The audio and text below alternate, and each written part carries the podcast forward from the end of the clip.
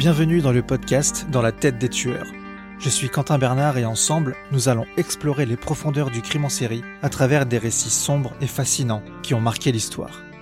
À présent, prenez une longue inspiration et préparez-vous à plonger dans l'univers des serial killers. Dans la tête de Otis Toole et d'Aurélie Lucas.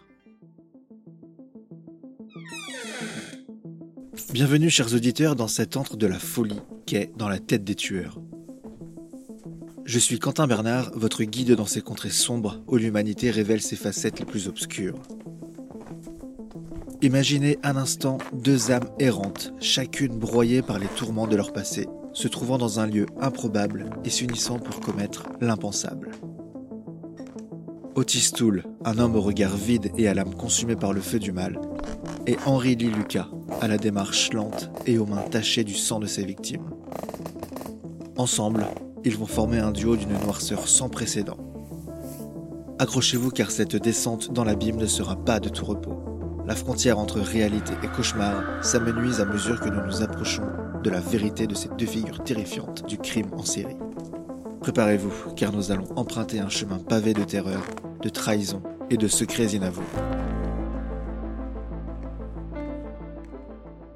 Dans les ruelles sombres de l'histoire, chaque coin cache souvent une histoire qui a façonné l'avenir de ceux qui s'y sont perdus.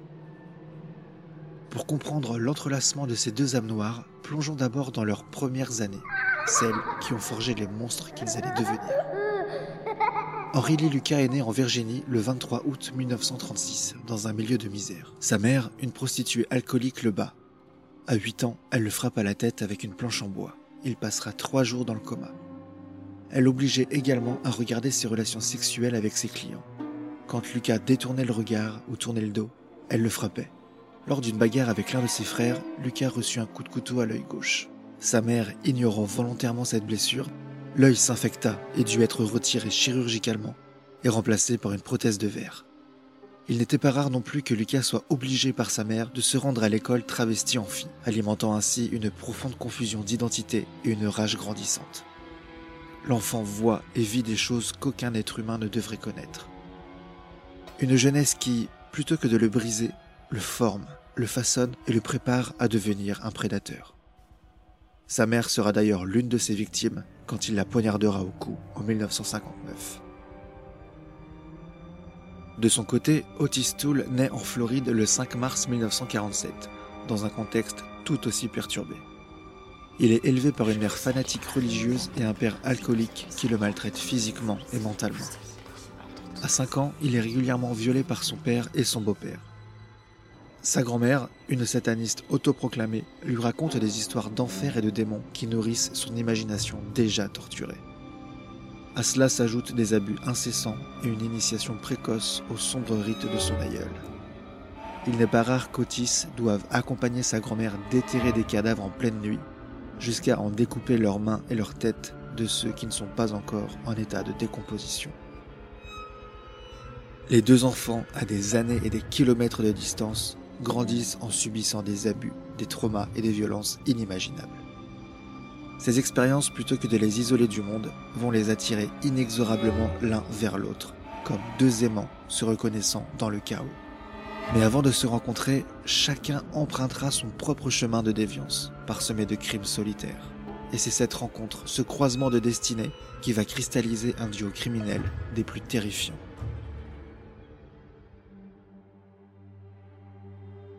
Imaginez une soirée dans les années 70 dans une soupe populaire au Texas. Les néons vacillants éclairent les visages marqués de ceux qui, pour diverses raisons, sont tombés en marge de la société.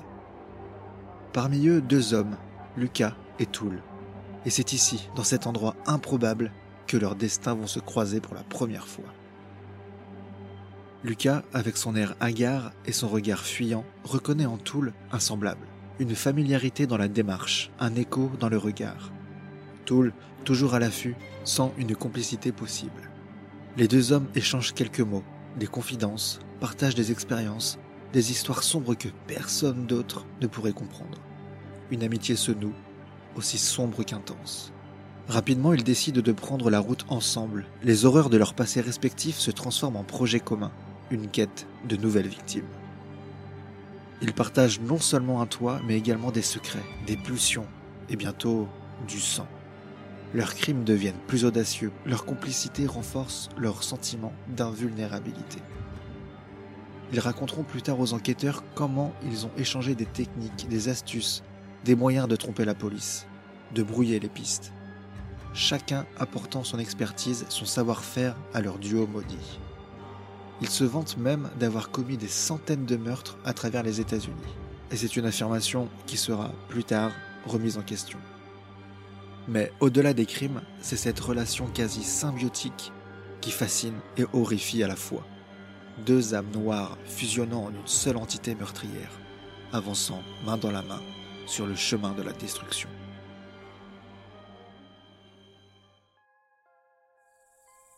La nuit enveloppait les villes et villages alors que Lucas et Toul traquaient leur proie. Les témoignages rapportent une série de crimes brutaux, sans mobile apparent, rendant leur traque encore plus difficile pour les forces de l'ordre. Chaque meurtre semblait dénué de motifs, hormis la simple satisfaction de leur désir sadique. Lucas préférait s'occuper des femmes en les poignardant, les étranglant et en violant leurs cadavres, alors que Toul, qu'on appelait le cannibale de Jacksonville, lui se servait d'armes à feu pour tuer les hommes et manger leurs cadavres. Il inventera même une sauce barbecue pour accompagner ces horribles plats. Les victimes étaient choisies au hasard, sans distinction de sexe, d'âge ou de race. Prostituées, migrants, autostoppeurs ou des employés de station-service. Toutes ces victimes sont devenues des pièces du macabre puzzle que Lucas et Toul laissaient derrière eux. Parfois, pour jouer, s'ils n'avaient pas envie de satisfaire leurs terrifiantes pulsions, ils se contentaient d'écraser les autostoppeurs. Les enquêteurs de différents États ont commencé à voir un modèle émerger. Des empreintes, des témoignages concordants et les descriptions de deux hommes qui, de ville en ville, semblaient propager la terreur. La presse, quant à elle, s'est emparée de l'histoire. Des articles ont été rédigés sur ces vagabonds de la mort, errant sur les routes américaines, fuyant une scène de crime pour en créer une autre ailleurs. Les journaux dépeignaient un tableau sombre de ces deux âmes perdues qui, unies dans la démence, se lançaient dans une danse mortelle à travers le pays. Les habitants des zones touchées par cette vague de crimes vivaient dans la peur. Les serrures étaient doublement vérifiées, les fenêtres fermées, les enfants rappelés à l'intérieur dès la tombée de la nuit. Les communautés se sont soudées, des patrouilles de quartier ont été formées. Tout le monde était à l'affût, espérant mettre un terme à la folie meurtrière de Lucas et Toul. À son arrestation en Floride en 1983, Toul avouera avoir commis 108 homicides en compagnie de Lucas. À mesure que leur notoriété grandissait, Lucas et Toul se sont retrouvés sous la pression de leurs propres actions. Les autorités coopérant désormais à l'échelle nationale ont augmenté leurs efforts pour capturer ces prédateurs en fuite. Les indices étaient là, fragmentés, mais formant peu à peu une image complète. Les vagabonds de la mort se séparent au tout début des années 80 lorsque Lucas tombe amoureux de la nièce de Toul, Becky Powell, seulement âgée de 11 ans. Cette dernière, légèrement attardée, est elle aussi attirée par Lucas. Tous deux décident alors d'aller vivre leurs propres aventures et laissent tomber Toul. Il est rapporté que celui-ci, pour se venger de cet abandon, de cette trahison, aurait tué pas moins de 9 personnes. Quatre ans plus tard, alors âgée de 15 ans, Becky Powell sera assassinée, poignardée à la poitrine par Lucas à la suite d'une dispute. Son corps sera décapité, démembré et dispersé dans des tais d'oreillers. C'est en 1983 à Montague au Texas que la chance a tourné pour Henry Lee Lucas. Arrêté initialement pour possession illégale d'une arme à feu, il se mit étrangement à se vanter d'avoir commis des centaines de meurtres. Cependant, sa mémoire était éparpillée et ses confessions étaient souvent contradictoires, parfois semblant plus être le fruit d'un désir de notoriété que des aveux sincères. Néanmoins, plusieurs de ces récits correspondaient de manière troublante à des affaires non résolues. Otis Toole, quant à lui, a été arrêté en Floride pour des incendies criminels. Comme Lucas, Toole s'est aussi mis à avouer une série de meurtres, dont certains coïncidaient avec les dires de Lucas. Les deux hommes ont souvent été placés en détention ensemble et il semblait qu'ils se complétaient dans leurs récits, parfois même en exagérant ou en inventant des crimes. Il est incarcéré à la prison d'État de Floride à Rayford, où le tueur en série Ted Bundy est aussi détenu. Les enquêteurs étaient face à un casse-tête. Trier le vrai du faux parmi leurs confessions était un défi colossal. Toutefois, la justice a réussi à les lier à au moins une douzaine de meurtres, malgré leur prétention d'en avoir commis des centaines. Ils iront même jusqu'à affirmer travailler pour une secte qui s'appellerait la main de la mort, qu'ils devaient leur fournir des hommes, des femmes, des enfants pour participer à des rites sataniques. Les enquêteurs ne trouveront aucune trace de cette soi-disant secte. Ce à quoi Toul et Lucas répondront que c'était bien normal, car il y avait des hommes et des femmes très haut placés dans le gouvernement américain qui en faisaient partie. Les médias captivés par ces révélations sordides ont relayé chaque détail, chaque confession, chaque moment du procès. Le monde regardait, horrifié mais incapable de détourner le regard de cette histoire terrifiante d'amitié toxique et de meurtre sauvage. En fin de compte, bien que la vérité exacte sur l'étendue de leurs crimes reste floue, Lucas et Toul ont été reconnus coupables de plusieurs meurtres et condamnés à la prison à perpétuité. Pour beaucoup, la menace qu'ils représentaient était enfin neutralisée. Mais le mystère de leurs actions et le nombre exact de leurs victimes demeurent un sujet de débat à ce jour. Toul décédera d'une cirrhose à la prison d'État de Floride le 15 septembre 1996 à l'âge de 49 ans. Son corps n'étant pas réclamé, il sera enterré dans le cimetière de la prison d'État de Floride. En 1998, Lucas voit sa peine de mort commuée en réclusion à perpétuité par le gouverneur du Texas, George W. Bush. Il décédera le 12 mars 2001 en détention à la prison d'Ellis Unit, au Texas, des suites de complications cardiaques et de problèmes de santé liés à l'alcoolisme et à la drogue. Nous sommes arrivés au terme de cet épisode glacial, plongeant dans les tréfonds de la psyché humaine. Henri Lee Lucas et Otis Toole, deux âmes torturées dès le berceau, se sont rencontrées pour former un duo des plus mortels.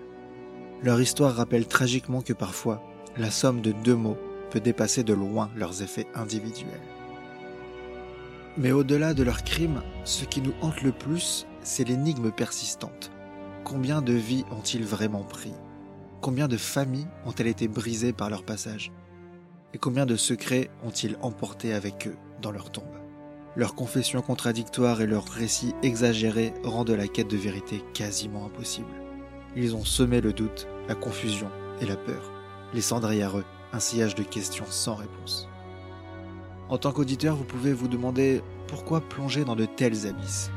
La réponse réside peut-être dans notre besoin intrinsèque de comprendre, d'analyser et d'apprendre des horreurs du passé pour mieux protéger notre avenir.